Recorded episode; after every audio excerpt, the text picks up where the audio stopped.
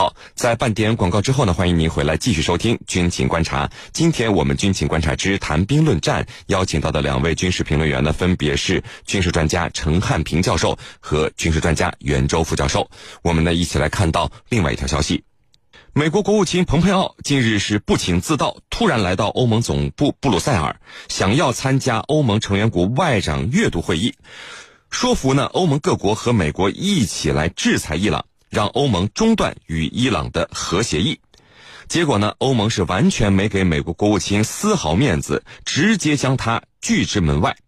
欧盟外长在这次会议上达成了共识，反对美国对伊朗动武，反对美国军事干预委内瑞拉。而与此同时呢，我们看到英国军方高级将领及奥地利总统都以各种方式公开反对美国对伊朗可能采取的军事行动。西班牙海军舰艇呢，更是直接退出了驶向伊朗附近海域的美军舰队。欧盟各国为何会因为伊朗问题突然以各种方式公开和美国对着干了？美国会因为欧盟的反应放弃对伊朗动武吗？我们和您一起来关注。袁教授，这伊朗过去和现在对于欧盟各国有多重要呢？欧盟与伊朗的核协议啊，为什么会被欧盟视为确保欧盟安全的关键支柱之一？请您先给我们来介绍一下。好的，呃，伊朗对于欧盟而言啊，呃，其实无论是过去、现在还是将来，显然都是十分重要的。那么它的重要之处呢，主要在于三点。第一呢，就是伊朗的战略位置很重要。呃，我们知道，伊朗是位于连接中亚、西亚和南亚的一个枢纽位置。呃，特别是伊朗控制的赫尔木兹海峡，它的地缘战略位置呢，非常重要。呃，对于一直想用自己声音说话的欧盟，那么加强和伊朗的关系呢，无无疑啊，是其呃削弱美国的影响力、提升自己国际影响力的一个好机会。所以一直以来，欧盟都非常重视发展与伊朗的关系。在对于制裁问题上呢，欧盟也一直采取了谨慎的态度，并没有一味的去追随美国呃制裁伊朗。呃，而相反的是呢。呃，在美国实施对伊朗的制裁中呢，呃，欧盟实际上起到了很大的一个牵制作用。呃，第二点呢，就是经济利益使然。呃，由于伊朗和欧盟的主要大国啊，贸易往来非常频繁，关系非常密切。那么，呃，美国倒是和伊朗断交之后呢，呃，他们的两国的贸易啊，呃，处于零贸易的状态。但是，呃，欧洲和伊朗的贸易是贸易额非常大的，所以啊，那么。呃，欧盟国家呢，呃，不太可能愿意跟着美国肆意的去制裁伊朗，而使自己的经济利益受到损失。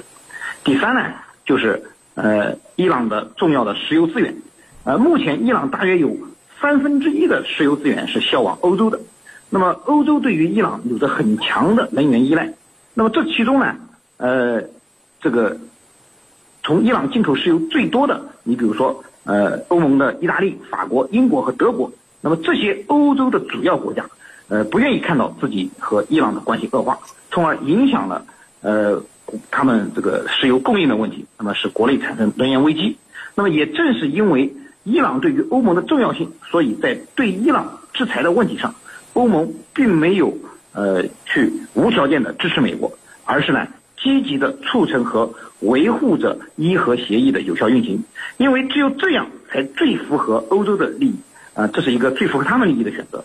那么，只要伊朗能够遵守伊核协议，美国呢就找不到对伊动武的合适的理由，欧盟呢也可以继续发挥其在解决伊核问题中的政治影响力，那么维持呢和伊朗的贸易关系，避免产生严重的石油危机和难民危机。因此啊。欧盟外交和呃安全政策的高级代表莫盖里尼就明年，伊核协议是确保欧洲安全的关键制度之一，要求呢各方必须遵守好伊核协议。啊，是令。陈教授啊，美国国务卿主动上门，想给欧盟好好谈谈这个伊朗问题。呃，欧盟这次为什么这么不给美国面子，直接拒绝和美国国务卿参加重要的这个欧盟外长会议，而且反而在这个会议上一致反对美国对伊朗以及委内瑞拉诉诸任何形式的军事行动？欧盟的这个举动是否反常呢？这算不算是公开和美国对着干了？这。不是跟美国对着干啊？我觉得这是基于几个方面的因素来决定的。第一个因素呢，就是我们要看时代背景。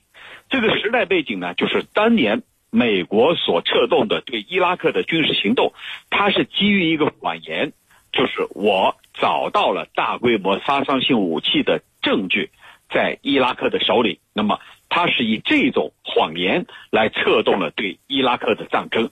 那么后来呢，发现这是子虚乌有的事情。当时美国的国务卿鲍威尔仅仅是拿了一小罐洗衣粉。那么，美国的公信力严重这个丧失，让世界各国看清楚了，你美国为了达到自己的目的，可以说是不择手段。那么，在公信力严重受损的背景下，欧洲还会相信美国吗？我觉得欧盟这次给出了一个非常明确的回答，这是第一。第二，自从美国在伊拉克策动了军事行动之后。美国又想干预叙利亚，导致了中东一个难以收拾的烂摊子，而难以收拾的烂摊子，最终由谁来买单呢？变成了欧洲人。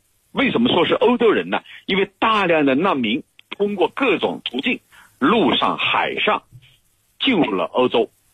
那么难民来了以后带来的一系列的问题，不仅仅是社会问题，还有安全问题。比如很多恐怖主义分子就是混杂在难民当中，进入欧洲以后发动了多起恐怖袭击事件，比如法国、西班牙的马德里、英国伦敦，还有布鲁塞尔，多个国家都发生了恐怖分子袭击事件。那么这些事件给欧洲敲响了警钟，让欧洲本已平稳的国家社会再一次面临着动荡。那么这。让欧盟国家看得很清楚，这是怎么造成的？你美国策动的战争，最后由我们来替你买单。所以无论如何，欧盟这一次对美国可能要拉拢他们采取军事行动，做出了一个非常明确无误的回应，那就是不啊。所以这次啊，欧洲国家并不等于跟跟美国对着干，而是基于时代。现实基于目前的现实情况以及欧洲国家自身所面临的问题，所对美国做出的回应。那么第三个因素呢，就是当今的特朗普政府在欧盟看来越来越不靠谱，他不断的退出许多国际组织，包括一些重要的像伊核问题协议。那么这一切导致你跟伊朗这个。导致美国跟伊朗之间的这种关系急转直下，那么这个原因是你美国单方面造成的，连国际原子能机构都说伊朗没有违背伊核问题协议。既然如此，是你退出来以后造成了当前的紧张的局势，你现在又要让美国人，又要让美国以外的欧盟来替你买单，那么这一次欧盟国家肯定是不会答应的。所以基于过去。现在、现实等等诸多方面的情况，欧盟国家这一次做出了一个非常明确而基于现实的考虑的回答。主持人，那么袁教授啊，欧盟各国不光在政界，就连加入到美国组建的多国部队里的欧洲国家军队也都做出了相应的反应。英国的高级将领直接说：“我在中东前线打仗呢，我都没感觉到伊朗对地区安全有任何威胁。”这西班牙军舰呢，本来是跟着美国航母战斗群划个水的，结果呢，走到一半自己溜了。德国和荷兰在伊拉克的军队也是停止了军事训练，偃旗息鼓，不在这个时候给伊朗任何的误会。那么，对于欧盟各国的举动，您怎么看？您觉得，美国有没有办法反制或者破解呢？好的，嗯，欧盟各国的军队啊，它首先是要维护的还是他们自己国家的利益。因此啊，在对伊动武的这个问题上，欧盟的军队显然不会一味的去为美国人卖命，去充当美国武力打击伊朗的马前卒，甚至是炮灰。您刚才提到的这种情况呢，也就反映了欧盟国家在这个问题上的一个基本心态。那么，欧盟国家最初加入到美国组建的多国部队，也是为了其国家利益。今天偃旗息鼓，停止参与美国针对伊朗的军事行动呢，同样是为了其国家利益。呃，刚才陈教授也分析到了。欧盟各国呢，为什么会突然以各种方式和美国对着干的原因？概括起来讲，就是，美国对伊朗采取的军事行动不符合欧洲各国的国家利益。一旦美国和伊朗爆发战事，欧洲呢，呃，将深受其害。首先呢是能源危机。此前啊，欧洲参与美国对俄罗斯的制裁，能源供应呢已经很成问题了。如果说呃对伊动武的话，那么欧洲的能源问题还会雪上加霜，面临严重的能源危机。其次呢，就是欧洲加入到美国对伊朗的军事行动中，势必会让欧洲面临着伊朗带来的导弹威胁，甚至是核威胁，那么增加欧洲的安全威胁。再次呢，呃，由战争引发的难民危机也将成为欧洲无法承受的一个问题。所以综合来看，欧洲军队现在是用脚投票，用自己的行动来反对美国对伊朗的军事行动。那么在武力打击伊朗问题上，目前美国呢？可以说已经成为了孤家寡人，那么摆在美国面前的道路似乎只有两条：要么自己单打独斗，凭着自己的一己之力完成对伊朗的军事打击。应该说呢，呃，美国军队在军事实力上来讲是具备这个能力的，但是代价可能会很大。呃，对伊的战争一旦打响，能否顺利的收场，现在还很难说。一旦变成旷日持久的战争，对美国的国力消耗必然是巨大的。就像当年阿富汗战争使苏联走向衰落一样，那么这次伊朗的战争战事是否会让美国衰落，实际上也打上了一个大大的问号。那么另一条道路呢，就是以停止对伊朗的战争为筹码来继续讨价还价，以获得美国利益的最大化。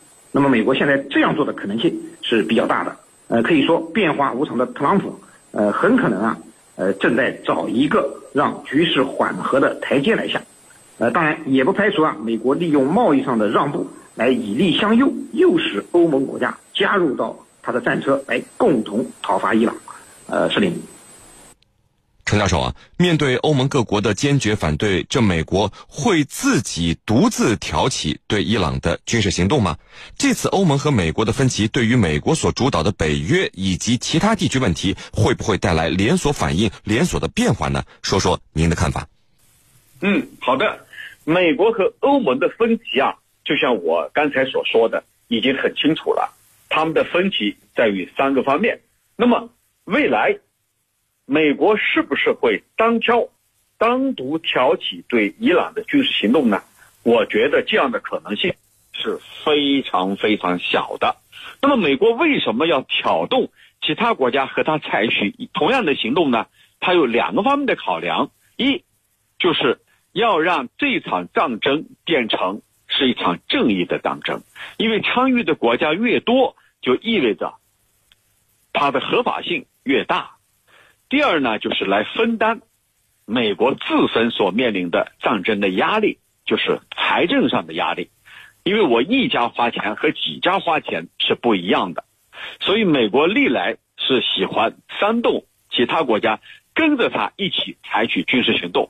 那么，在当年的朝鲜战争当中，美国也以所谓的联合国军裹挟了十多个国家来采取行动，有的只出了一个班、一个排、一个连的人，但是美国认为这足够了，来体现美国的策动战争的合法性，同时呢，也分担一些费用，特别是欧盟国家，因为美国认为你欧盟国家有的是钱，那么你跟我一起来分担，所以这是美国在历次行动当中。